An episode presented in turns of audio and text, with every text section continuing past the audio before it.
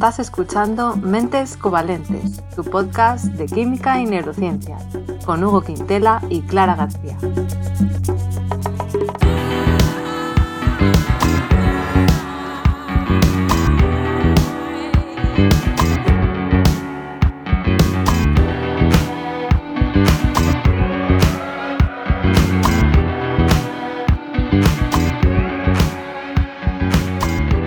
Bienvenidos al episodio 57, en el que vamos a hablar de por qué nos quieren tanto los perros. Esto es así. Pero antes de empezar, el episodio de hoy está patrocinado por el Instituto de Neurociencias de la Universidad de Barcelona, que cuenta con el sello de excelencia de María de Maeztu y es uno de los pocos institutos en el mundo que investiga el cerebro a todos los niveles. Y ahora ya sí, como siempre, eh, te doy el paso, Hugo. ¿Qué tal? Hola, buenas. Pues porque nosotros lo valemos, por eso nos quieren, porque, porque somos queribles, ¿no? O sea, ¿cómo no querernos, Clara? ¿Cómo no Hombre, pues yo creo que los humanos tenemos nuestros fallos, ¿eh? ¿Qué quieres que te diga? Sí, no, la verdad que estaba... Parece... Eh, precisamente por eso, que hay, hay individuos abyectos y los perros los aman igual. Eso es así. Eso, sí. Y de hecho, te quería, te quería preguntar también porque esto es un hay mucha controversia, ¿no? De entre la gente que le gusta los perros y los gatos. ¿Tú qué eres? ¿Más de perros, de gatos o de ninguno? A ver, eh, yo voy a jugar la carta típica de decir que el perro es como más noble que el gato, ¿no? O sea, porque el perro mítico, en plan, fallece un señor en no sé dónde y el perro está seis días allí esperando y aullando y todo eso, ¿no? O le sigue hasta el hospital. Eh, los gatos nunca se ve que hagan eso y los gatos dan la impresión de que son más... En plan, dame de comer, venga, chao. Hombre, tampoco es eso, depende del gato. Hay gatos muy amorosos. Pero claro, hay gente que dice que les parece que los perros, pues quieren a cualquiera, o sea, da igual cómo les trates, lo que hagas, que siempre te van a idolatrar, vas a ser como su figura referente, ¿no? Y que hay gente que no le gusta eso. En cambio, el gato es más independiente, más, bueno, pues voy para aquí, si no me interesas. Hay, hay, gatos que han dejado a sus familias y se han mudado con otras familias. Es verdad, hay, casos reportados, efectivamente, en los archivos policiales. Hay gatos que abandonaron a sus familias. Es, curioso. Bueno, a mí me gustan tanto los perros como los gatos. Tengo que decir... Son muy lindos que aunque me gusten los dos, de los gatos me da más miedo que mm, me parece que sea más, es más fácil que un gato te llegue a arañar porque está estresado o lo que sea. Entonces eso me da un poco de miedo. En cambio los perros me parece que no es menos frecuente que un perro. Sí. A ver, menuda fobia. a ver. ¿No? O sea, bueno, si te araña, o sea, ¿de qué tienes miedo en concreto? ¿De que te haga una herida profunda y no, tengas que como, bueno, no sé, que me arañe un poco, no sé. El perro, los perros no sé. Hombre, yo que sé, el perro jugando igual te puede hacer un poco de daño mordiendo, pero... No sé. La verdad es que miden muy bien, ¿eh? Si lo piensas, muy bien. en general. Sí, no, no recuerdo nunca que jugando un perro dijera yo, Dios, me hizo sangre, ¿sabes? A ver, yo no he tenido nunca ni perro ni gato así de verdad. O sea, he tenido, pues, de, no sé, de, de, verlos de cerca, pero no, no, no he tenido. Entonces, de verlos de cerca, qué quiero decir, en mi pueblo venían muchos gatos, entonces, pues, algunos se hacen más casi como parecen casi domésticos, aunque sean los pues, gatos de la calle, ¿sabes? Pero bueno, en fin, vamos a entrar porque en tema ya, porque es un tema muy interesante, espero que a la gente le guste. Yo creo que, que es muy curioso el tema. Y, fascinante. Mm, fascinante, desde luego. Es algo que se suele decir, lo de que el perro es el mejor amigo del ser humano, ¿no? Sí, no del hombre, se dice del ser humano, siempre se dice así. bueno, yo digo del ser humano, porque la mujer también, ¿no? Eh, también somos amigas de los perros. sí, tenéis vuestras cosas, pero sois amigas también. Sí, muy amigas. Entonces, bueno, yo creo que no a todo el mundo le gustan los perros, eh, evidentemente, ¿no? Pero mm, es una realidad que no se puede negar que el perro doméstico es una de las especies de compañía más populares y desde hace más tiempo también. Le está ganando terreno al niño, a los niños como animal, bueno, como, animal de como compañía. criatura de compañía. Está ganando mucho terreno, hay una lucha ahí en ¿Qué quieres decir, Hugo? Que yo sé que, que yo me lo has contado alguna vez, eso y me parece interesante. Ah, no, bueno, que en los países, eh, digamos, occidentales desarrollados se ve que cada vez hay, bueno, pues menos niños y más perros. Ya, y eso Y de ahí cada uno que saque sus conclusiones. Esto es un hecho. Ya, hombre, pues es más fácil tener un perro que un niño, desde luego. Desde luego. Y más fácil a un gato y más fácil a un, no sé, una tortuga. una tortuga, tío. o un hámster. Yo tengo una planta. Que dura un poco. Y sigue viva, la verdad que no está mal. Estoy dando mis primeros pasos ya hacia la paternidad. la planta te vive muy bien. Sí, sí, ya llevo un año con ella, creo. Casi. Muy bien. Es una planta de estas duraderas. La verdad, que sí, aguanta bastante bien. no tiene mucho mérito, ¿no? Bueno. No, no tiene mucho En fin, vamos a ponernos ya serios, Hugo, que si no, no avanzamos. Nada, a ver, yo quería empezar con lo. por hablar un poco de ciencia, ¿no? Con el nombre científico del perro. Porque, claro, los perros solemos ver que hay muchos tipos de perros, ¿no? Evidentemente, pero son todos la misma especie. Qué locura. Que le queda a todo el mundo claro eso. Y la especie es, el nombre científico en latín, Canis lupus familiaris. ¿Vale? Familiaris, ¿eh? También a veces se omite el lupus y Canis familiaris. Sí, familiaris, parte de la familia. Para, hacerlo más, más cookie. Más cookie. El lupus que viene del lobo, del lobo claro. Y, evidentemente, ya, ya lo he desvelado, su familiar más cercano en términos evolutivos sería el, lobo. Ah, el castor, dices. En fin. Y eh, he dicho antes que es uno de los animales que nos hacen compañía desde hace más tiempo. No sé si tú sabes más o menos hace cuánto. Una cifra. Ya empezamos aquí. O, a lo mejor ya me lo has visto en el guion, no lo sé si has, estado mirando mi guion o no. Eh, eh, sí, sí le he hecho un vistazo, pero no recuerdo la cifra. pero bueno, a lo mejor sí la vi y la tengo ahí metida. Bueno, me suena en plan, no sé, a ver, 12.000 ah. años. Vale, pues vas muy bien, muy bien. Yo aquí mm. tengo puesto que más o menos se cree que los perros fueron domesticados y empezaron a formar parte de nuestra sociedad hace unos 10.000 años. o sea que por esa época. Y claro, cuando decimos domesticar, mm, domesticar no es simplemente coger un lobo, que hemos dicho que es el familiar más cercano, y entrenarlo y decir, vale, ya es manso, ya está, ya está domesticado, ¿no? Esto lleva un tiempo y conlleva una selección de características, en este caso, que fueran útiles para los humanos que es lo que hacemos cuando domesticamos, pues yo qué sé, vacas, eh, cerdos, mm, ovejas, ¿no? Al final, pues el humano coge características que le interesen y al final, pues reproduciendo los individuos con esas características después de muchas generaciones, obtiene pues, eh, pues características que le interesan, ¿no? Como con el maíz.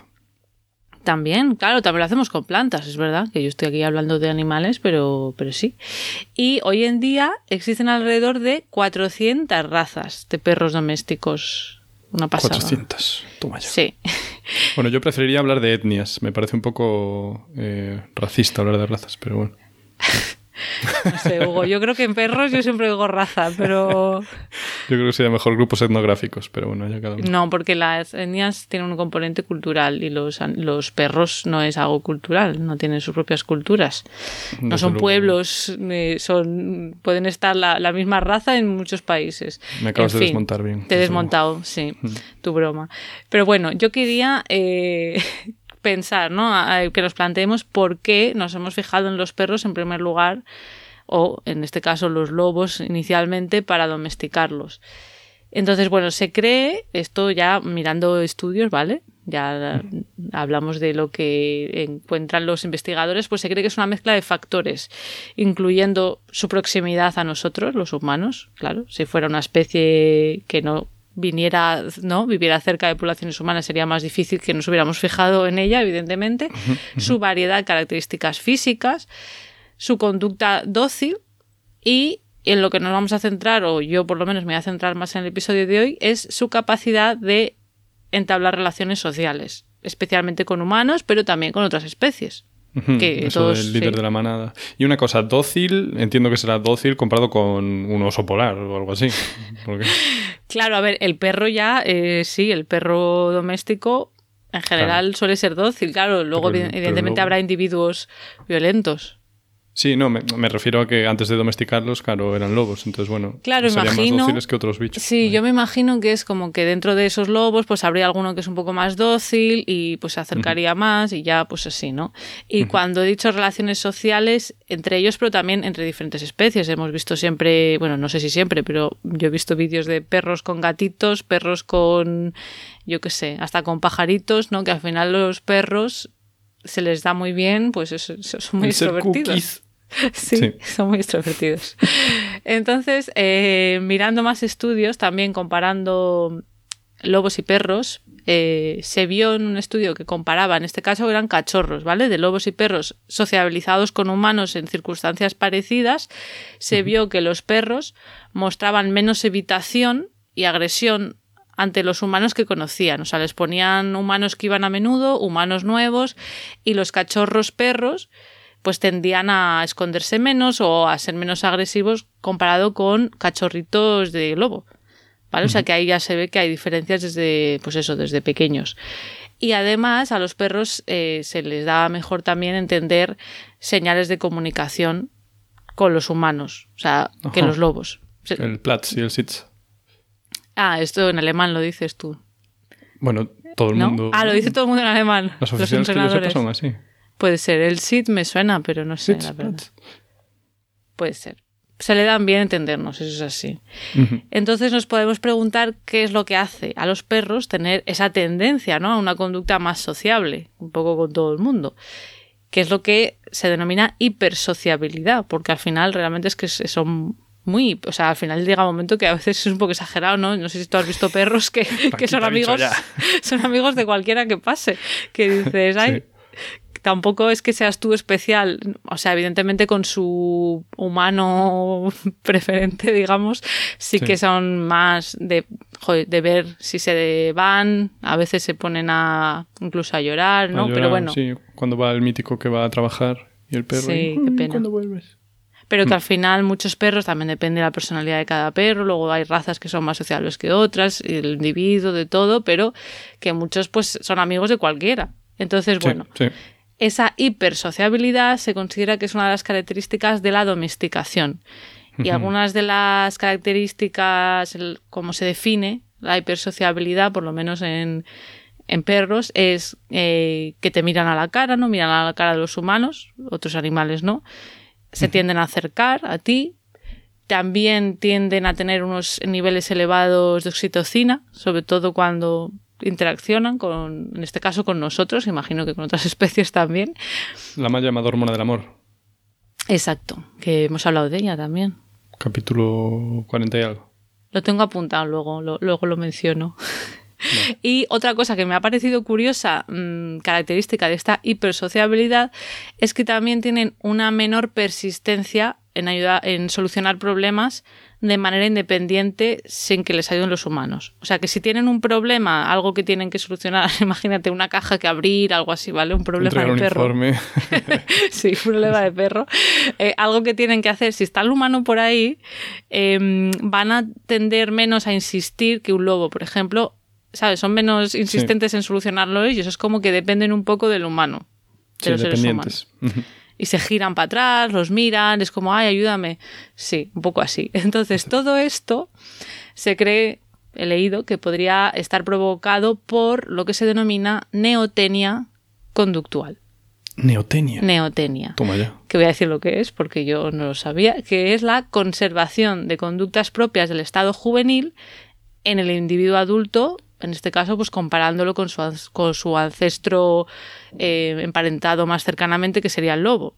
Qué interesante, neotenia. Sí, hmm. eso es lo que le pasa a la sociedad actual también, en los países desarrollados. Según tu, hipótesis. Esto lo hablamos en su día, es verdad. ¿En, en el episodio que hablábamos con Nacho, yo creo, con, Neuronacho, puede ser. Y con Putamente también. también. Ah, puede ser. Me acuerdo de la anécdota que dijo cuando. De Harry Potter. es que la gente es. Sí, y ella dijo: Bueno, yo alguna vez me salté clases de universidad para ver capítulos de Son Goku. Ah, pues eso no me, me hizo mucha gracia. Sí. Esa es tu hipótesis. Pues mira, con los perros podría ser un poco eso, que, que se parecen más a los cachorros de lobo, por ejemplo, ¿no? Que son más infantiles. De hecho, yo sí que cuando veo perros digo, es que son como, como niños, con, todas las diferencias, pero la ilusión que tienen por todo digo, ay, qué bonito, la alegría, ¿no? Es verdad, la curiosidad. La curiosidad, no sé, y es como que siempre están contentos, a no ser que estén en malas circunstancias, se conforman con poco, no sé, en fin. A ver, al final no les importa su carrera ni cosas así, ¿sabes? No, no tienen ambiciones exagerado. ya, pero hay animales que no se les ve tan contentos, no sé cómo decirte, como que contagian mucha alegría a los perros. No, eso es verdad. La verdad es que miras a la cariño de un perro en general y es en plan, uy, qué lindo. Bueno, pues eh, esto es lo que quería hacer como introducción. Luego voy a contar algunos ejemplos de variaciones de genes asociados a, a esta sociabilidad o hipersociabilidad, si queremos, en los perros. Pero antes, Hugo, yo quiero que, ya que vamos a hablar de, pues, de genes, de variabilidad, que nos hables un poco tú, como químico que eres, un poco del ADN creo que nos vas a hablar, ¿no? Y de las mutaciones, para que entendamos esto primero. Sí, efectivamente, gracias por, por, el paso que me acabas de dar. Eh, el ADN químicamente. ¿Te acuerdas que muchas veces decimos eh, los aminoácidos son los ladrillos de las proteínas? Vale, pues el ADN también tiene sus, sus ladrillos y son análogos a esos aminoácidos, en este caso son los nucleótidos. Y bueno, también sabemos que el ADN eh, siempre decimos que son las instrucciones para crear y mantener vivo a un ser humano. O sea, es el manual de instrucciones para crearlo y para que el ser humano pueda mantenerse. ¿Al ser humano o el ser que sea? No, no, no, no, sí, buena, buena apunte, la verdad. A mí esto me da Sabes que somos especistas, pero igual me pasé de la raya esta vez, correcto. Vale, entonces tenemos esos nucleótidos que son ladrillos y en este caso tenemos cuatro ladrillos distintos, vamos a, decir. Eh, con las proteínas, en el, en el, caso del ser humano, esta vez sí, tenemos 20 aminoácidos distintos, 20 ladrillos distintos y aquí tenemos cuatro. Y estas unidades, que se llaman nucleótidos como dije, están compuestas de los siguientes subladrillos porque tiene sus ladrillos. Entonces, una pentosa, la desoxirribosa. Es como el azúcar de la mezcla, porque en realidad es un azúcar. Eh, es la parte. Sí. Ajá, bien. Pentosa, a ver, eh, yo pienso pent 5, como pentagrama. Sí, muy bien. Osa, que es un azúcar o algo así, o que como sí, Correcto, sí, sí, sí. Correcto, muy bien. Joder, es que ya. Eso, desoxirribosa, ¿vale? Es una ribosa, que es un tipo de azúcar de cinco átomos de carbono. Y en este caso es desoxi porque le quitas un, pues eso, un oxígeno, un, grupo de alcohol. Y, H. Y claro, es una desoxi porque estamos hablando de ADN, ácido desoxirribonucleico. Si habláramos de ARN sería ácido ribonucleico y no sería desoxirribosa, sería solo ribosa. Vale, o sea que la verdad, ya está. No, la diferencia. Bueno, es verdad que luego el ARN también tiene alguna diferencia más, es verdad. Sí, pero, la verdad que no me voy a centrar eh, para nada en el ARN. La verdad es que se me no, por favor, por El ADN, al final, nos centramos en el ADN porque es de lo que vamos a hablar realmente. O sea, que no pasa nada. Ya, ya hablaremos del ARN en otro lado. Sí, a ver, me a meter ahí la cuña, ¿no? Para en plan, y justo las vacunas de ARN. Pero bueno, otro día. Del ARN mencionaste algo, yo creo que en el episodio de los orígenes de la inteligencia y de la vida y todo eso. Es verdad, es Ahí verdad. Hablaste Muy bien. Probablemente el precursor del ADN. Muy bien. Jolín, ya no me acordaba. Un capítulo buenísimo, por cierto, de mis preferidos. bien, eh, entonces digamos que esta pentosa, esta desoxirribosa, sería como el tronco del nucleótido. ¿vale? Imaginémoslo como la parte central. El tronco, el torso. El, ¿Cómo se llama? El, ¿Cómo se llama esa cosa? El no sé qué, tórax en los bichos. Pero era una mezcla. no lo sé. El tórax y en los bichos era el no sé qué tórax, que era como la mezcla ah, de nuestro tórax. Ya se me ha olvidado la zoología que estudié en la carrera. Ah, qué rabia, no me acuerdo. Bueno, eh, luego a mayores de, esa pentosa tenemos un grupo fosfato. ¿Qué, es un fosfato? Pues es un átomo de fósforo oxidado, así que unido a varios oxígenos. Bien. Vale, vale. Sí, o sea, el fósforo unido a varios oxígenos. Bien, vale, como un PO3 o algo así. Muy bien, sí, PO4 sería. PO4, pero, al estar unido no hay un oxígeno que no está o algo así. No, no. Ahora vamos, esto, ah, dos de esos oxígenos están unidos a, sendos nucleótidos vecinos. O sea, sí, mm. si, si cogemos un nucleótido aislado, solo tiene un fosfato, ¿vale? Y está anclado a ese átomo de fósforo por uno de los oxígenos del fosfato. O sea, es su brazo y a ese brazo se une por un codo y ese codo es el oxígeno. Es difícil de visualizar, pero sí. no, yo creo que creo que ya me acuerdo de cómo. Bueno, es un brazo y ese brazo le va a permitir a un nucleótido darle la mano a su nucleótido vecino, ¿vale? Que es el que sigue en la cadena. Y así se van uniendo todos por los grupos fosfato. Así que los grupos fosfato son como brazos que se van dando una cadena de personas que, en realidad son, son nucleótidos, ¿vale? Y se van dando la mano a través de los fosfatos. Bien. bonito. Bien, pues ahora tenemos a mayores una base nitrogenada, que viene a ser el otro brazo. El otro brazo. Sí. Pero diferente, que se unía a otra cosa. Correcto. ¿Y a qué se une? A la cadena hermana complementaria. Vale, si nos acordamos de la mítica hélice de ADN, estas bases nitrogenadas son los peldaños, siempre lo decía en mi profe de biología. Son los peldaños de la escalera. Como una escalera de, de, estas de caracol. Correcto, sí. Que son como una hélice. Claro, eh, entonces el, lo del brazo fosfato va de mm. arriba a abajo. Exacto. En cambio, la base nitrogenada son los pendaños de izquierda a derecha, digamos, paralelos al suelo. Sí, o sea, eh, los grupos fosfatos serían como el pasamanos, digamos, y, y, los otros eh, serían, las bases nitrogenadas serían los peldaños. Ay, qué bonito, me gusta. Vale. Entonces, tronco desoxirribosa más dos brazos. Uno es la base nitrogenada y el otro es el grupo fosfato. Bien, pero ¿qué pasa? Que es que además dijimos que hay cuatro distintos, cuatro tipos de nucleótidos distintos. Y esta personalidad le va a venir dada a los nucleótidos precisamente por estas bases nitrogenadas. Que son personalidad, has dicho. Sí, les voy a dar características personales. A ver, ¿quién es más simpático? Entonces tenemos la citosina, que sería la intelectual del grupo. Es una pirimidina. Y dirás tú, ¿qué es una pirimidina? Ya empezamos. ¿Te acuerdas del benceno?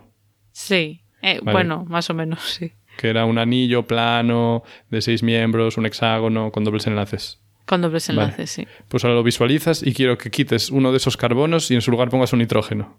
Ajá. Vale, pues eso es una piridina, pero no una pirimidina. Ah, amigo. Así que tenemos que imaginarnos una cosa más. Ahora vuelve a visualizar tu ahora piridina, ¿vale? Y le tienes que meter otro átomo de nitrógeno. Pero no va a estar pegado al átomo de nitrógeno que ya tienes. O sea, va a haber un hueco de un carbono entre los dos. Ah, vale, como 1-3, en posición 1 y en posición 3. Jolín, ¿cómo controlas? Sí, perfecto. Puede ser, vale. Vale, pues ahora sí ya tenemos una pirimidina. Ajá, vale. Vale. Y claro, no es simplemente, eso es pirimidina, pero eh, en este caso la citosina eh, tiene pues un par de cosas más, ¿vale? Eh, bueno, tiene ahí pues un oxígeno, una mina y un grupo metilo, pero vamos viendo, muy bien. Luego, la timina, que es la retraída del grupo, también es una piridina, pero, perdón, pirimidina, pero no tiene aminas a mayores, porque acabo de decir que la otra a mayores tiene una amina y tal. Bueno, pues esta ¿Y por qué retraída y la otra es intelectual? Esto cada uno que, lo interprete como quiere. Yo son referencias a los nombres, pero cosas mías. Vale. Ah, vale, vale, vale. Es que estaba pensando que tenía que ver con cómo interactúan con otras moléculas o algo. No, es un poco aleatorio. Vale, eh, de, tímida, vale, algo así, ¿no? Claro, claro. Vale, vale, eh, para acordarte tú. Eh, luego, la guanina. Es la guasona del grupo. Sí, la vivaz y popular del grupo, muy bien. Es, ah. una, es, una, purina. Es una purina. Ya, ya no estamos con pirimidinas, ¿vale? Las otras dos eran eh, pirimidinas y ahora estamos en las purinas. Así que ahora tienes que imaginarte la pirimidina de la que estuvimos hablando, ¿la ves? Con sus nitrógenos no adyacentes en posición 1-3. Sí, la, veo muy pues, claro. Vale, pues ahora quiero que te imagines que le quitas un átomo de carbono. Ah, vale. Y ahora tienes un anillo de 5. Ajá. ¿Vale? Y tienes los nitrógenos eh, que no son vecinos, siguen estando en posición 1-3, con un carbono en medio. Pues ahí tienes un imidazol. No es una purina eso todavía. Vale. Exacto. Ahora tienes que coger ese imidazol y fusionarlo con una pirimidina. Ah, vale, es decir, fusionarías los dos anillos que ahora compartirían un lado.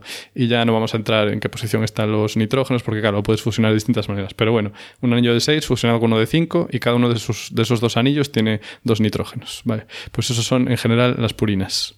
Vale. Que no purines. Efectivamente, huelen bastante mejor. Bueno, tampoco, creo que no olían bien, algunas de estas no olían muy bien. Eh, y luego nos queda la adenina, que es la más golfa del grupo. También es una purina y está menos adornada que la eh, guanina, ¿vale? Porque la guanina pues también tiene ahí sus eh, aminas y tal. Esta tiene menos cosillas. Vale, pues estos son los cuatro nucleótidos. Bueno, las cuatro bases nitrogenados que al final generan cuatro nucleótidos distintos. Que a la gente a lo mejor le suena algo verlo simplemente con su letra que representa cada una, lo de la A, la T, la C, la G, ¿no? Correcto, la citosina es una C, la timina una T, la guanina una G y la adenina, adivina, ya lo dijiste, una A. vale. Vale. O sea que cuando vemos, a veces se ve representado un gen solo con esas letras, todas seguidas, pues eso, es una manera eh, y entonces, Correcto, como dije antes, que eh, las bases nitrogenadas valían para interactuar con tu cadena homóloga, ¿no? Para tener la doble hélice, pues la citosina solo se entiende con la guanina, ¿vale? Porque como una es intelectual y la otra es así vivaz y popular, pues se llevan genial. Y luego las otras que se llevan bien son la timina, que es la tímida, con la adenina, que es la golfa. Esto en realidad no tiene mucho sentido que se lleven bien, pero mm, bueno, las analogías puede que las cogieran mal. Pero bueno, adenina siempre con timina y guanina siempre con citosina. Que tiene que ver con su estructura química, entiendo. Y la interacción más importante que las mantiene unidas son los enlaces de hidrógeno, ¿vale? Esto de que tienes ahí un hidrógeno, que es así, está parcialmente cargado positivo y luego, ¿sabes? Interactúa guay pues con un átomo electronegativo como el oxígeno. Bueno, y generan ahí enlaces que no son enlaces covalentes, ojo. Eh, pero bueno, son fuerzas de atracción potentes que hacen que las dos hélices pues se mantengan ahí pegadillas entre ellas. Vale. Y entonces, ¿qué pasa? Que gracias a estos enlaces y a esta estructura, pues eh, la molécula de ADN, pese a ser muy larga y compleja, digamos, porque tiene unas repeticiones larguísimas, larguísimas, larguísimas, pues es muy estable químicamente. Vale, repeticiones te refieres a que tiene muchas letras de estas. Sí, adenina, Vale. Y bueno, y entonces, cambiando de letras, ahí es donde tenemos el código, ¿no? El código genético. Que si pensamos en el código este de ceros y unos, que es el código binario, pues en este caso tenemos un código, mm, supongo que se llamaría cuaternario, ¿no? En el que tendríamos posiciones A, C, T, G. ¿Vale? Que sería en plan 0, 1, 2, 3, en vez de solo ceros y unos, pues 0, 1, 2 y 3. Es un código. Entonces, según lo que vayas, las letras que vayas repitiendo y su orden, pues vas a tener la información codificada para eso, crear un ser vivo, no un ser humano. Pero el código el código genético no es como coger tripletes y ese triplete codifica para un eh, aminoácido. sí, sí, es cierto. Eh, claro, porque estas instrucciones para luego crear el ser humano viene de leer el ADN de tres en tres y luego a partir de ahí te sacas también tú, bueno, generas un aminoácido y a partir de ahí generas todas las proteínas que nos mantienen funcionando. Pero bueno. Es eh, una movida que yo, claro, cuando lo estudias, es como, ah, vale, esto es así. Pero tú imagínate el que, ahora no me acuerdo la historia del descubrimiento de ese código, ¿vale? Pero para llegar a esa conclusión de que son tripletes, o sea, son, se lee de tres en tres esas letras, y hmm. que luego algunos de esos tripletes dan lugar al mismo aminoácido y luego hay aminoácidos que, que se pueden formar por diferentes tripletes. O sea, bueno, me imagino que fueron muchos experimentos. Un follón. y bueno, eh, es que es muy complejo porque además de, generar proteínas, eh, pues, pues el cuerpo hace más cosas, ¿no? Entonces, ah, claro. claro que no todo codifica proteínas. Luego hay hmm. regiones ahí que están, que no se sabe muy bien por qué, ¿no? Otras que regulan. Luego se ve, yo a veces veo el término de ADN basura y me parece ofensivo. Yo creo que a lo mejor me suena que ya no está tan en uso. Yo cuando estudié en la carrera sí que se usaba, pero me, suena que no. Me recuerda, en plan, como no sé qué es, parece que no hace nada, seguro que es una porquería. En plan, oye, tío, eh, puede ser, no te flipes. Eh, a lo mejor vale para algo y no sabes qué es. Ya, la verdad es que muy atrevido la persona que le pusiera ese nombre. Sí, sí, pero bueno, está bien a veces despreciar a, a la madre naturaleza. Vale. Pues eh, eso, estaba diciendo que es muy estable y además, pues oye, tiene un código de información dentro, ¿no? Que luego se puede leer. Eh, pues tanto es así que se cree, en casos optimistas, que la molécula puede aguantar 400.000 años en condiciones adecuadas. E incluso hay eh, artículos científicos que dicen que se consiguió aislar ADN eh, sacado del permafrost, que es eso, el hielo permanente que no se deshila en veranito, eh, pues de varios millones de años. Pero bueno, esto es polémico, porque luego hay otra gente que dice en plan, mira, esto que está sacando aquí seguro que es de contaminaciones, así que no te lo mm. compro. Pero bueno, en los estimados más optimistas, pues incluso hasta varios millones de años. Em, y luego hay otros estudios que dicen no te flipes, 500 años de duración y gracias. Oh, pues vaya diferencia, ¿no? Sí, la verdad que sí. Pero bueno, aún así, eh, pues también hay iniciativas, digamos, de convertir el ADN en una especie de disco duro. O sea, en vez de que te guardes tu información en un disco duro, la puedes guardar en ADN y luego la puedes leer e interpretar. Y eso le da una duración mucho más larga que la de un disco duro medio. Eh, entiendo que esta tecnología, si es que existe, está todavía en un estado muy temprano. Pero recuerdo haber leído pues hace un par de años un artículo incluso en alguna revista sobre esto. Pero bueno, entiendo que está en fase muy primigenia. Y además, eh, o sea, entiendo que para leerlo tendrías que hacer una reacción en cadena de la polimerasa, o sea, una PCR, para que puedas amplificar lo que está ahí escrito y luego lo puedas leer. En fin, un follón. Ya, no lo sé, sí. O sea, y para se poner qué pensar... Tipo, qué tipo... Perdón, iba a decir qué tipo de información se puede guardar ahí. O sea, yo, no sé, es que luego pensé, vale, lo guardas ahí pues para 500 años. Y y claro, ¿por qué te interesa guardar información para dentro de 500 años? ¿Por qué no guardarla entonces en, no sé, en, una matriz física más sencilla? Porque además, si guardas esos 500 años, tendrás que decirle a alguien cómo lo lee dentro de 500 años. Entonces, para decirle cómo lo lee, no lo puedes guardar en ADN. O sea, tienes que guardar las instrucciones en otra fuente de información. Para eso guarda toda la información eh, en esa primera fuente de información. es como enviar un email para que alguien coja el teléfono. Ya, no lo sé. O sea, a lo mejor es como un, un burofax.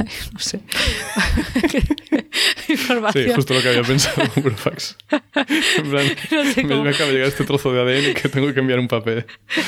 Lo estoy imaginando como para poca información, pero no, a lo mejor es para muchísima información. Pero no lo sé. o sea, entiendo. O sea, yo como no tengo ni idea de este tema, no lo sé, pero entiendo que si tenemos las técnicas para poder eh, leer la información genética, se seguirán teniendo esas técnicas de aquí a cientos de años. y así pues evitas que se destruya, que, pero no sé cómo evitas, que, bueno, sí puede ser, que es que es más resistente que un papel, ¿no? O que un disco duro de un ordenador. que al final los CDs no duran nada, tío. O la nube, que a saber qué va a pasar con internet. Claro, es que en cuanto se caigan los servidores ya se acabó la nube, tío, yo no sé. No lo sé, a mí este tema se me escapa. Bueno, de todas maneras, estas oraciones de las que hablo obviamente son fuera de cuerpos eh, vivos bueno, al menos estas intenciones de guardar la información. Eh, entonces, si tú tuvieras un cuerpo vivo que no se pudriese y que pudiera seguir vivo sin envejecer, mm, podrías tenerlo en teoría más tiempo que eso, claro. Así que, bueno, entonces si, si es tan estable ¿no? esta moleculilla, ¿por qué, ¿por qué surgen las mutaciones? Es más, ¿Qué son las mutaciones? Eso, eso te iba a decir. ¿Qué, cómo, cómo, se define una mutación? Porque a lo pues mejor a la gente le suena una cosa, pero no es eso. Sí, eh, pues nada, las mutaciones son cambios aleatorios que se dan en la secuencia de nucleótidos del ADN o bien en cómo se organizan. O sea, que se pueden cambiar de sitio, por ejemplo, o pueden desaparecer. Eh, bueno, hay distintos tipos de mutaciones. Y también eh, nota aclaratoria hay que distinguir esto de los cambios que se producen durante los entrecruzamientos eh, naturales que tenemos de ADN, que eso ocurre pues cuando se mezclan secuencias de ADN de los gametos, o sea, las células reproductivas, que ahí, ¿sabes? Pues se mezcla un poquito el material genético, pero es una mutación para producir un embrión, que hay una mezcla ahí de los cromosomas. exacto, para que tenga un material genético variable, para que no tengan todos los espermatozoides o los óvulos justo lo mismo, ¿sabes? Y vaya a dar ah, siempre vale. el mismo individuo. Ah, vale, pensaba que... Ah, vale. Estás, estás hablando ya en el proceso de, los gametos, de formar gametos, no de un embrión hmm. eh, como la unión de un espermatozoide y un óvulo. Vale, vale. Que bueno, que ahí también se producen eh, cambios al combinarse las, sí, las de papá y mamá. Correcto. Y luego las mutaciones pueden ocurrir mm, bien de forma espontánea, o sea, por nuestra actividad biológica, porque no es perfecta, por mucho que digan, ¡ay, las, las máquinas biológicas, qué perfección! No. Eh, pues eso, ocurren errores durante la duplicación del ADN o, incluso, pues, bueno, hay, ¿cómo se dice? Mecanismos de corrección, pues que a veces fallan. Eh, bueno, pues eso ya genera mutaciones y también puede ser las mutaciones inducidas, o sea, sea por exposición a agentes externos, bien químicos, bien físicos. Claro, yo es que me imagino, ¿eh? seguro que hay gente que evidentemente lo sabe, pero yo creo que cuando vemos la palabra mutación, mucha gente piensa en esos agentes externos, ¿no? Ya sea una mutación, pues vamos a decir, yo qué sé, por radiación solar, me lo invento, ¿no? O por eh, rayos X. Pero que también están esas mutaciones, como tú dices, que ocurren de manera natural y que son el origen de la variabilidad genética al final, ¿no? Es verdad que también hablábamos de, ay, no somos perfectos porque tenemos mutaciones. Ojo, pero las mutaciones también nos permiten adaptarnos eh, a cambios en el entorno, que si no tuviéramos esas mutaciones, pues eh, sería más follón. Claro, claro, tú tienes una mutación y eso de repente puede hacer que un individuo ¿no? de una especie tenga una característica que por casualidad le permita adaptarse a su ambiente o no, o que, o que le haga más difícil o que sea neutra. O sea, que las mutaciones no son ni buenas ni malas, mm. pero depende del contexto, pueden ser pues beneficiosas, perjudiciales o ni funifa. Exacto. Y también tienen un. O sea, no solo en la supervivencia, sino también en la reproducción, claro. En plan, si tienes una mirada seductora, pues eh, es probable que propagues más precisamente esa mirada seductora. Bien apuntado, claro. Un pavo real con sus plumas maravillosas que son tan bonitas, pues eso no es que le permita sobrevivir mejor, ¿no? Pero... De hecho, probablemente peor. ¿eh? Pero, un poco difícil volar. Pero funciona tanto para atraer pareja. Es, es, como en plan, mira, tengo este esta característica que me hace más vulnerable y aún así aquí me tienes sano y... Sí, tengo nutrientes, vamos, para, para dar y tomar, mira qué, qué brillo en mis plumajes. que me puedo permitir gastar recursos en esto. Sí, ¿Eh? saca la, la, el derroche, la cartera. Es que justo me acaba de, sin pensarlo, me acaba de llevar en plan, mira cuánto dinero derrocho. llevo un Rolex, llevo un descapotable. Gordo, gordísimo. Es un poco lo mismo al final, los humanos. Sí, sí. Eh, eh, hay justo el libro, cuando hablamos del origen de la vida, eh, en el libro del gen egoísta de, Richard Dawkins ah, también se habla de, todo esto y es muy interesante. Bueno, entonces, antes de meterme ahí en, harina duramente sobre cómo se producen estas mutaciones, solo decir que hay distintos tipos de mutaciones, vamos, o sea, qué es, es, lo que pasa ahí en el ADN. Entonces puede ocurrir que se sustituyan las bases, o sea, que donde iba una adenina, pues ahora vaya una citosina. Eso sería un tipo de mutación. También puede ser que se añada o se quite un nucleótido. O sea, antes tenías una secuencia que era en plan adenina, adenina, timina, y ahora pasa a ser adenina, adenina, citosina, eh, timina. ¿Sabes? Se mete un nucleótido extra. Eso te, eh, descontrola todo al final. Correcto, eso hace que eh, las dos cadenas se queden ahí un poco ¿cómo se diría? Bueno, cojas, ¿no? Ahí mal encajadas. Mm. pero entiendo que luego a lo mejor los mecanismos de reparación, si la lían un poco, pueden hacer que vuelvan a encajar bien las cadenas pero que se haga permanente la introducción esta del, nucleótido. Eh, también puede ser que se invierta o se cambie en lugar de una serie de nucleótidos, o sea, tienes una secuencia de varios nucleótidos y a lo mejor pasan de estar, ¿sabes?, en el sector 4 eh, del cromosoma no sé qué y se pasan ahí pues a, otra zona vecinal de, donde estaban. Eh, y también incluso puede ser que desaparezca una, una serie entera, ¿no? no solo un nucleótido. Entonces, químicamente, eh, las, estas mutaciones espontáneas de las que me refería antes, pues eso ocurren por la propia naturaleza del ADN y por a veces pues liadas eh, de las proteínas que lo cuidan, ¿no? O que lo duplican o que lo pliegan. Eh, entonces, por ejemplo, una de las cosas más comunes que ocurren es que la adenina o la guanina se separan espontáneamente, digamos, de su pentosa y la dejan así como huerfanita. Y ah. bueno, esto es simplemente porque la química es así. La química te da, digamos, una serie de opciones termodinámicas y cinéticas. Y entonces una de cada, en este caso, ocurren nada menos que 10.000 pérdidas cada 20 horas. O sea, ¿Ah, se pierden, sí. ¿Qué pasa? Que claro, estamos, eh, en 20 horas pasarán miles y miles y miles y miles y miles de millones de, Em, de operaciones, digamos, con este ADN, ¿sabes? Entonces, pues oye, una de cada, la verdad es que no me sé la cifra, pero bueno, digamos, una de cada 10 billones, pues sale mal. Y claro, como ocurre continuamente en las duplicaciones, pues eh, al final pues se van acumulando claro, porque nuestras células se van dividiendo, etcétera. Sí. Entiendo que tiene que ver con eso. Y bueno, aunque ocurran, pues luego hay mecanismos de corrección. Pero eso, como es una cantidad de veces tan masiva, porque esto es nivel químico, y recordemos que un mol de moléculas eh, está elevado a la 23, o sea, es un número altísimo. Entonces, al final, pues te va a pasar. Por probabilidades, aunque sea muy pequeño el porcentaje, va a pasar sí o sí. Exacto. Y entonces, nada, antes de devolverte la palabra, solo decir que que esto ocurra no es para nada apocalíptico, ¿vale? Porque eh, tenemos que pensar que si esa mutación, en primer lugar, que puede ser inofensiva, como, como dijimos, eh, además se queda en una célula, o sea, no tiene por qué pasar a otras células. Ahora sí, si es en la línea eh, geminal, o sea, la que pasa a los descendientes, la que genera los gametos, ahí sí se podría pasar. Pero si no, solo va a pasar en esa célula, oye, y sus hijas, obviamente. O sea, la célula se va a dividir y sus hijas van a tener eso. Pero esto quiere decir en plan, oye, pues eh, esta proteína que me generaba, pues va a tener un aminoácido cambiado, pero a lo mejor es totalmente funcional, ¿sabes? Entonces eh, no va a tener fallo. Claro, que si pasan muy localizado, pues no tiene grandes consecuencias. Exacto. Eso, mi, mm. mi profe de biología en el instituto decía, pues si pasa en una zona de mi dedo, pues no pasa nada, se queda ahí, ¿sabes? Pues en plan, pues, ay, pues eh, me va a quedar la piel un poquito más dura en, mil células, al cabo de 50 años va a, ver, ¿sabes? va a ser nada. Entonces que tampoco hay que quedarse que rayadísimo. En plan, estoy mutando todo el rato. Y claro, el hecho de que, como hemos dicho antes, que los aminoácidos se producen cada uno a partir de un triplete, ¿no? De esas letras, como hay algunos aminoácidos que se pueden producir por diferentes tripletes, hay mutaciones que son silenciosas porque dan lugar al mismo aminoácido. Cambias una letra por otra, pero tienes el mismo resultado. O sea que luego todo depende, bueno, pues de muchos factores. En fin, y esta es mi introducción al ADN. Estupendo. Pues muchas gracias, Hugo. Yo creo que ahora ya nos podemos imaginar mejor cómo pueden pasar estas cosas y así entender otra vez a nuestros queridos perros. Yo vuelvo a los lo pequeño a lo grande de nuevo, sí.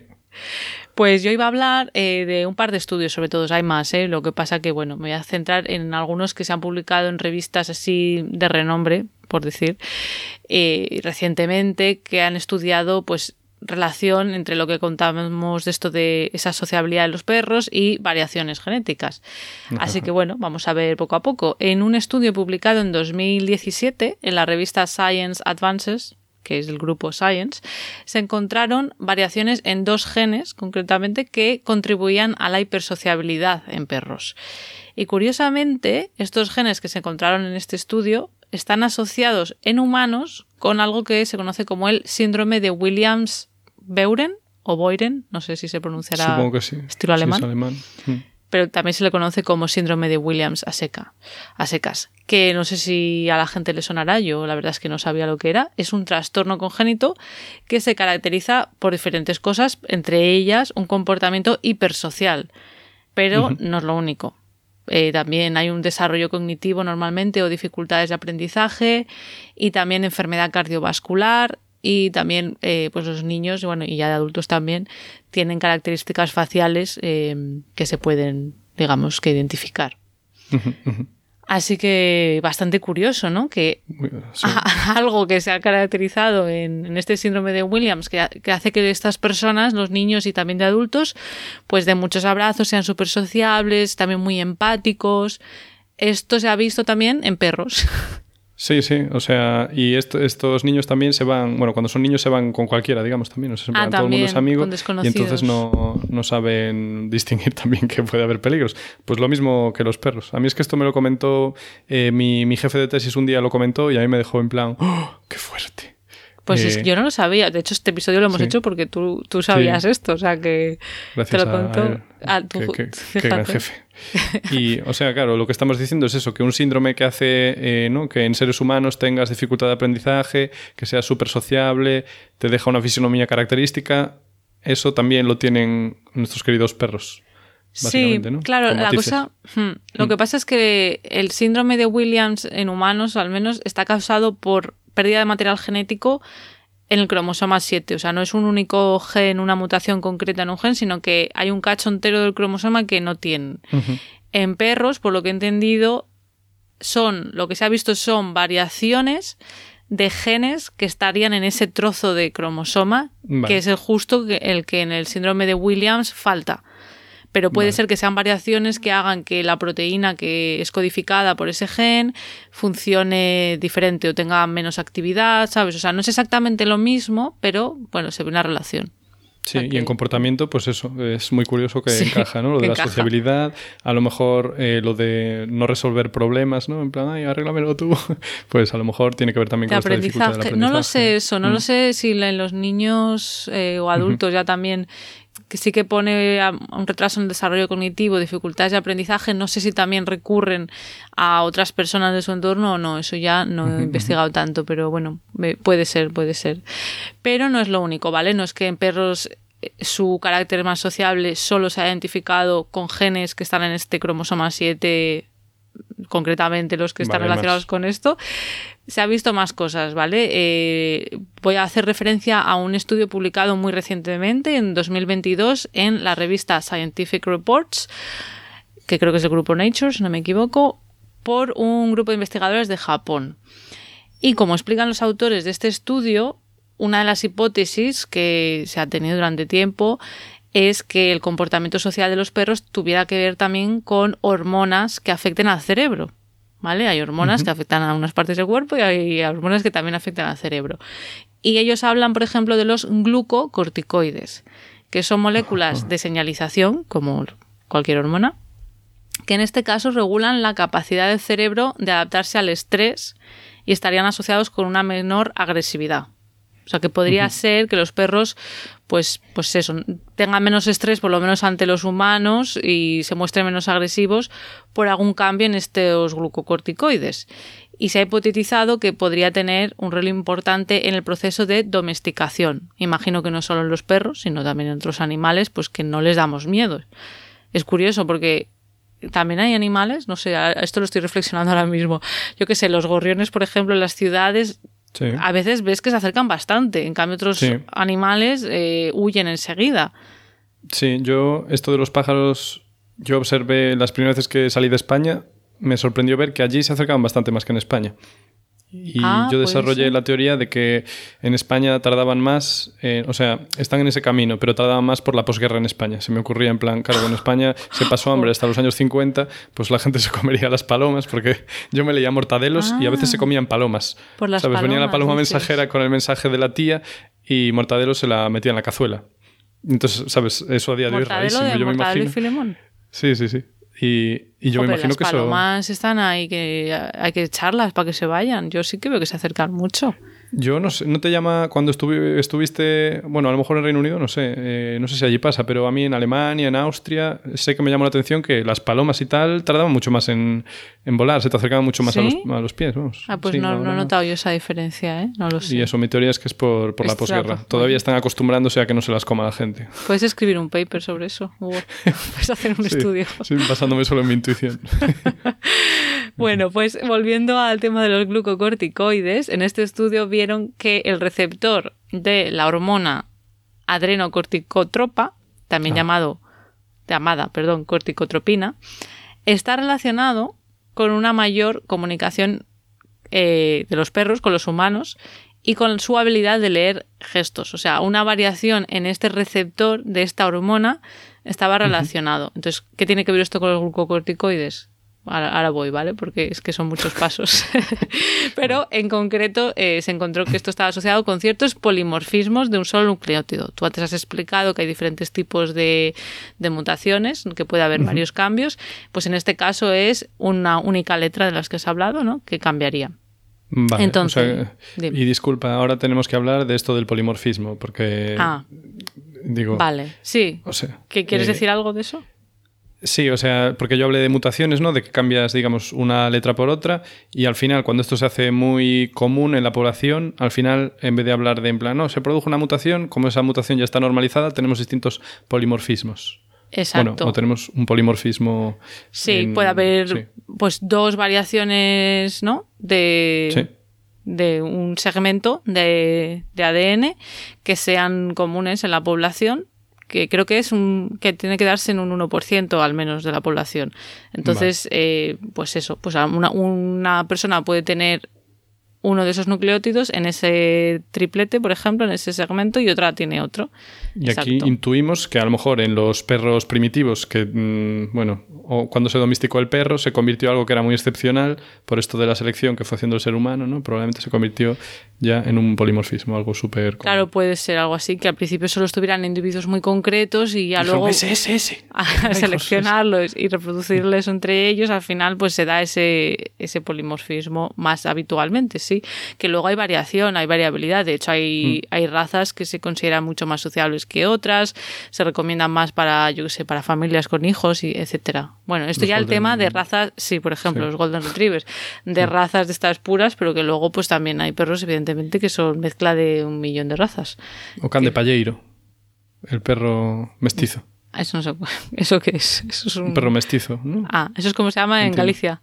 Sí, ah, can de Palleiro. Vale, pues yo lo que quería explicar de la hormona adrenocorticotropa esta es que es una hormona que se produce en la hipófisis, que es una estructura de nuestro cerebro que produce hormonas. En concreto, esta hormona, cuando se libera ya luego al torrente sanguíneo, como buena hormona que es, pues estimula las glándulas suprarrenales, que son las que están encima de nuestros riñones. De ahí su nombre. Y eso hace que se secreten corticosteroides. Y un tipo de estas hormonas, ¿vale? Son los glucocorticoides. O sea, un tipo de corticosteroides son los glucocorticoides de los que hablábamos antes, que se hipotetizaba que podía tener que ver con la domesticación de los animales.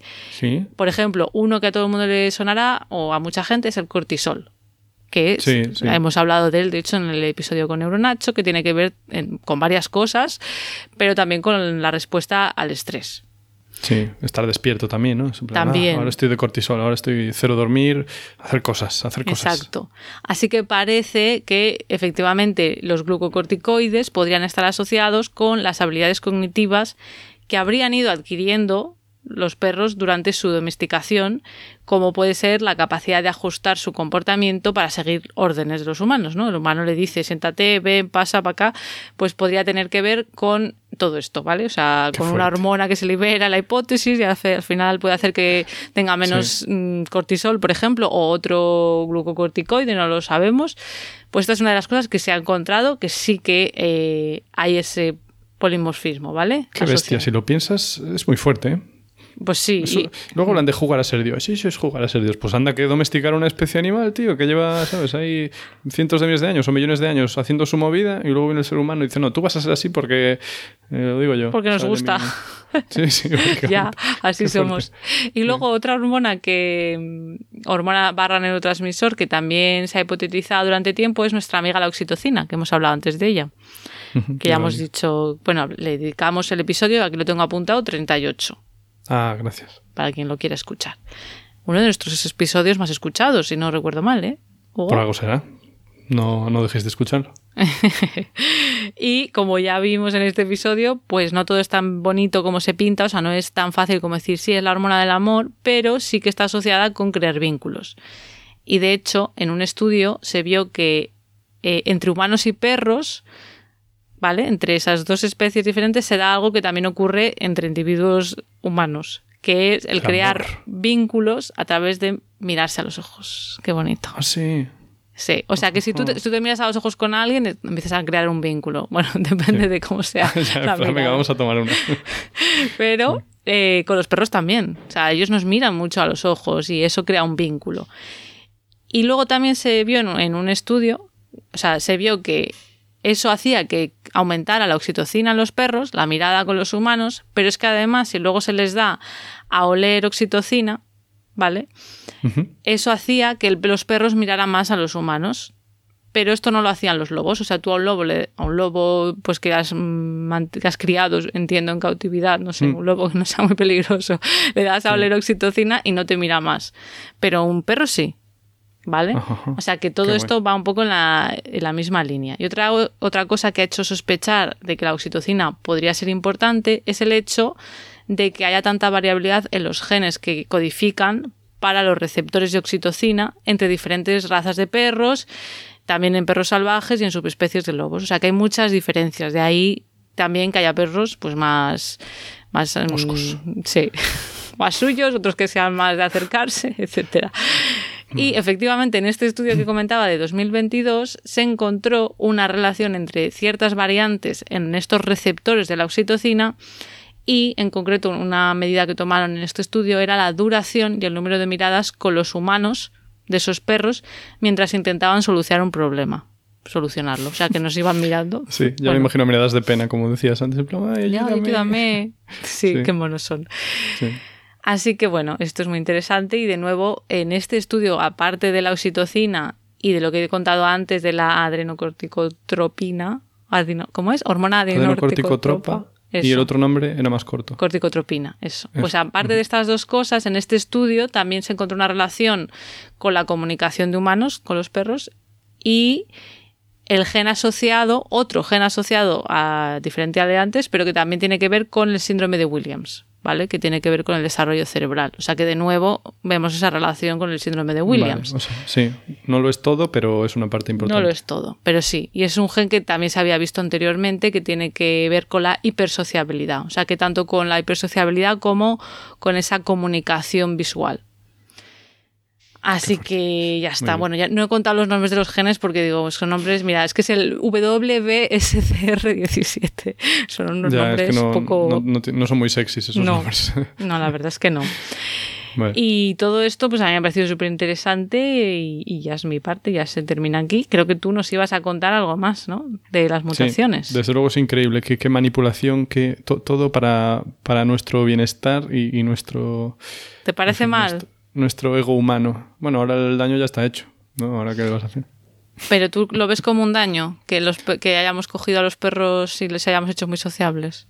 A ver. manipulación. Eh, no sé, es, un tema muy complejo. A mí me recuerda como al planeta de los simios, ¿sabes? Pero el planeta de los simios era al principio todavía. esa película la, vi hace muchísimo, no me acuerdo muy bien de qué pasaba. Nada, que los seres humanos pasan a ser eh, esclavos de los simios. Ah, vale. Y claro, entonces al final pasan 12.000 años y ya los seres humanos estarían ahí del todo domesticados. Y dirías tú, bueno, pero todo va bien, no pasa nada. En plan, están contentos, ¿no? Claro, claro, míralos. Obviamente es, no lo sé. bastante. No lo sé. A ver, yo creo que mientras se les trate con dignidad, respeto, en buenas condiciones, ¿no? A los perros. Sí, que a mí, lo, a, mí, a mí lo que me da pena es esos perros, que yo lo he visto mucho en pueblos de España, digo polos porque en los, los polos pasa más, que los tienen atados a una cadena, en un, ¿sabes? En una especie de cobertizo, solos o solos o con más perros y a veces son perros pues que usan para cazar, pero que no los no les dan cariño, los tienen ahí limitados de espacio, o sea, a mí eso sí que me parece muy triste. Pero un perro que está con su familia, que lo tienen bien cuidado, que le respetan, pues no sé. No me da tanta pena, ¿no? No sé. Entiendo lo que dices. No me da ¿eh? tanta pena, claro. Que al final es un poco por el egoísmo del ser humano, pero bueno, oye, no pasa nada. Si no sufre el chaval, pues no pasa nada. el chaval, el chaval perrito. Eh, bueno, pues eh, volviendo al tema de las mutaciones. Eh, eso, antes dijimos, oye, que si te sale una mutación en el dedo, no te rayes porque, sabes, tienes un montón de otras células que van a hacer su trabajo bien.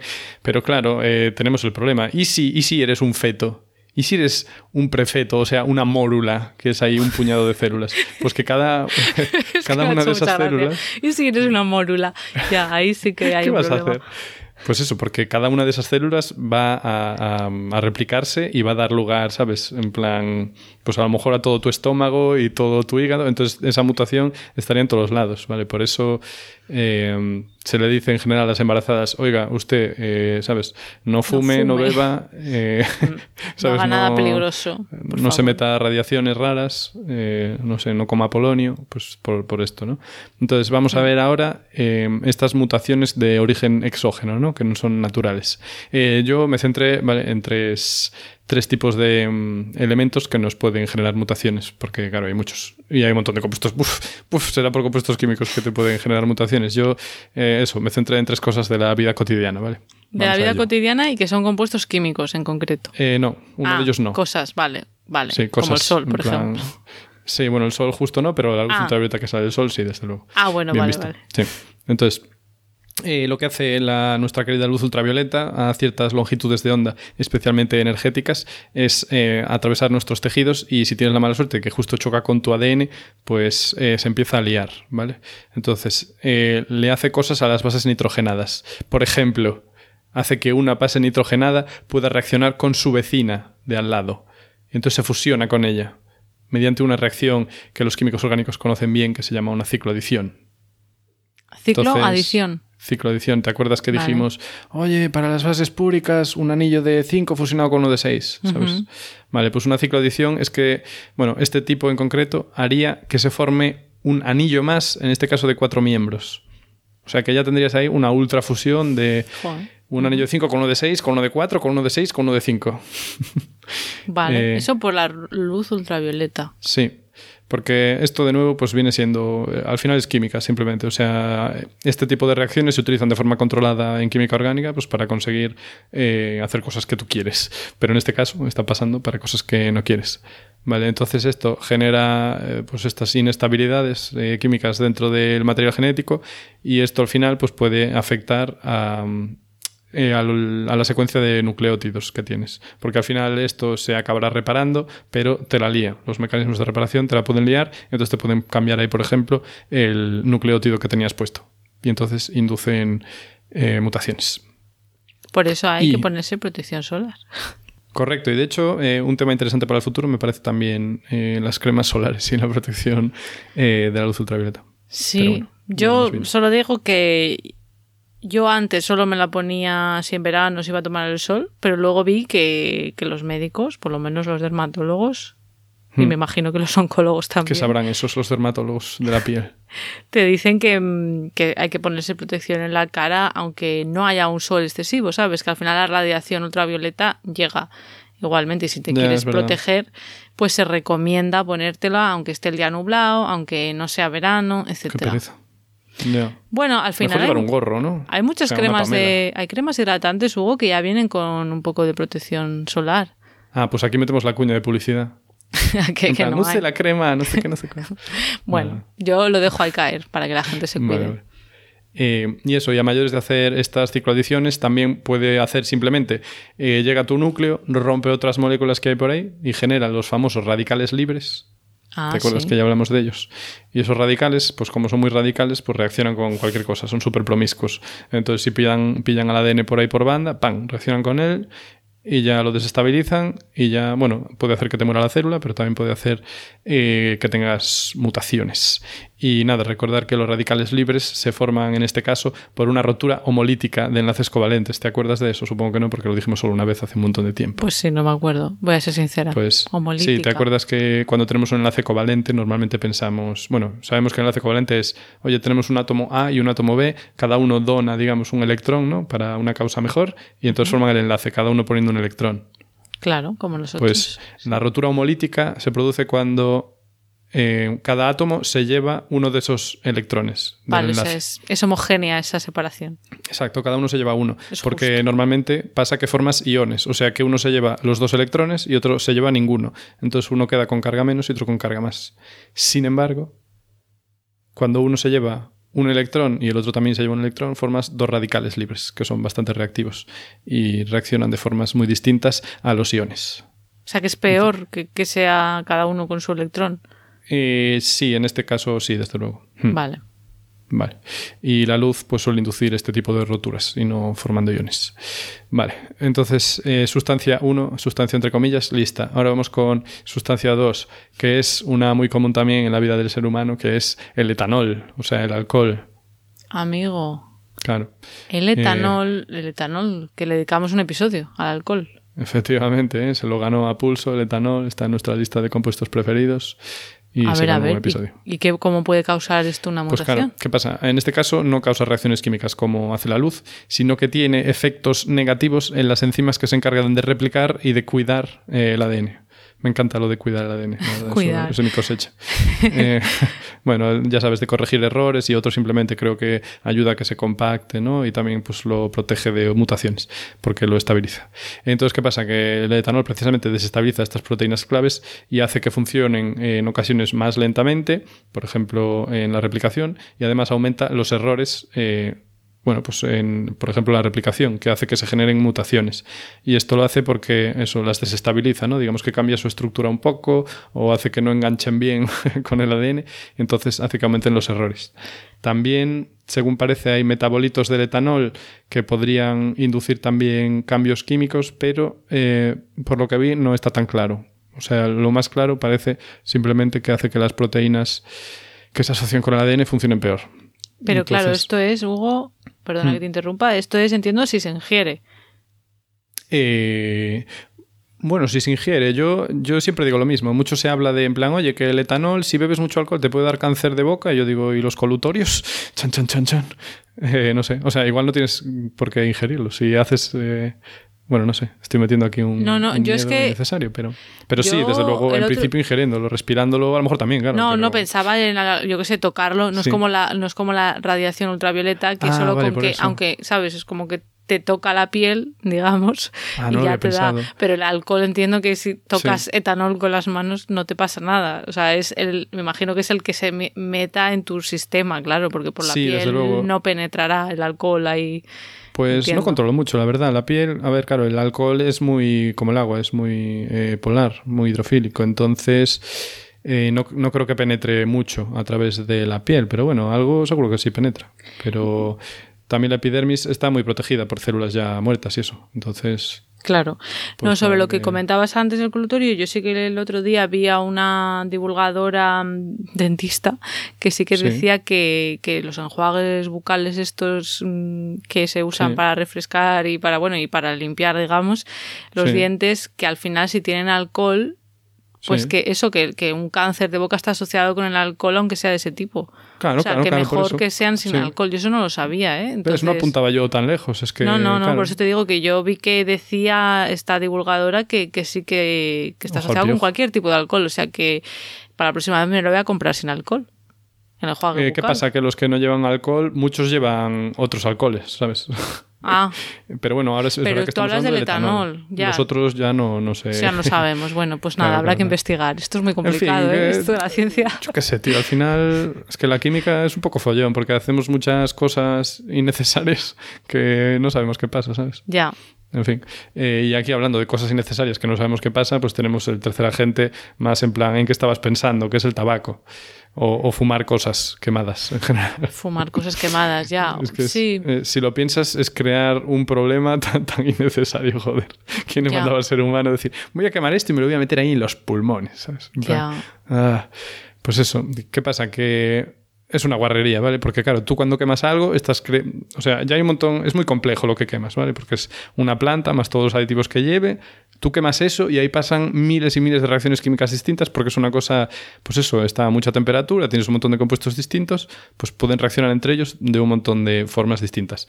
Entonces te estás metiendo un montón de movidas. Y es que además te lo metes directo ahí a los pulmones y de los pulmones te pasa a la sangre. Qué forma de buscarse problemas. Entonces hay detectados más de 3.800 carcinógenos en el tabaco. O sea, 3.800 sustancias distintas que causan cáncer. Entonces eso, las metes directamente en tus pulmones y en tu flujo sanguíneo, pues, pues te estás buscando problemas. Eh, y la verdad, eh, que la gente aguante tantos años sin tener problemas graves, eh, a pesar de fumar, demuestra que la verdad el cuerpo es bastante resistente. resistente, sí. Entonces muchas de estas, estas moléculas que se forman ahí, pues también están en los tubos de escape, ¿no? Son cosas de hollines, compuestos poliaromáticos y nada, simplemente busqué uno de, porque hay tantas que, que voy a buscar, las 3800. Busqué un ejemplo que era el benzoapireno y el benzoapireno, eh, ¿te acuerdas del anillo de benceno? Pues imagínate cinco anillos de benceno fusionados. Eh, hay, un, hay, un, montón de combinaciones como se pueden fusionar, pero no voy a entrar en detalles. Desde luego no son una línea, ¿sabes? Unos puestos al lado de otros. Son así como puestos, bueno, pues dos a dos y cosas. Es bonita. Eh, la cuestión que, por ejemplo, el benzoapireno pues, eh, se intercala en las cadenas de ADN, las desestabiliza y causa mutaciones después posteriores, cuando el ADN se pone en contacto con las proteínas de replicación. O sea, de nuevo viene siendo parecido a lo que hacía eh, bueno, no, a lo que hacía el etanol no es parecido, pero es un poco parecido a lo que hacía eh, la radiación ultravioleta, vamos. O sea, un cambio químico dentro de la estructura que luego al pasarse por la cremallera de las enzimas, pues al final te la acaba liando. Eh, pues estos son tres agentes típicos que causan mutaciones y ahora voy a hablar brevemente de las consecuencias, que bueno, ya hablamos un poco. Vale, pero a ver, porque claro, yo pienso en el cáncer lo primero, pero a lo mejor hay otras consecuencias, no, sé. Entonces, como decía antes, ¿no? Eh, si no está, eh, si está en, ti como, bueno, si está en los gametos o si está en una mórula o en un feto, follón, o sea, dependiendo de la mutación, obvio, pero va a estar en una parte muy importante de tu cuerpo. Si le pasa lo que dije antes a una célula de tu dedo, pues no tiene por qué pasar nada. Si eres fumador, eh, estás haciendo que bueno, muchas de las eh, células de tus pulmones estén algo escachufladas y sean o bien menos eficiente o bien vayan acumulando mutaciones que no son no tiene por qué ser un cáncer, pero vamos, a lo mejor hacen en plan, oye, pues eh, el ritmo al que genero proteínas es más bajo, a lo mejor ahora como no funciona bien acumulo moco, ¿sabes? Un montón de movidas. Entonces ahí ya viene lo que decías tú, si tienes mala suerte puede que te mute pues un nucleótido o una serie de nucleótidos o bueno, otras de las mutaciones de las que hablamos antes, tipos de mutación, eh, que pueden afectar a las enzimas que controlan el crecimiento celular, por ejemplo. Si tienes esa mala suerte, pues puede que tu célula se niegue a suicidarse y empiece a multiplicarse sin control. Eh, si tienes peor suerte, pues a lo mejor muta el gen de reparación de fallos de mutaciones y entonces hace que esa célula, además de multiplicarse continuamente, empiece a mutar a lo loco. Entonces, claro, algunas no serán viables, pero otras eh, a lo mejor hacen que todavía se multiplique más. En fin, y todo esto, pues efectivamente lleva al cáncer.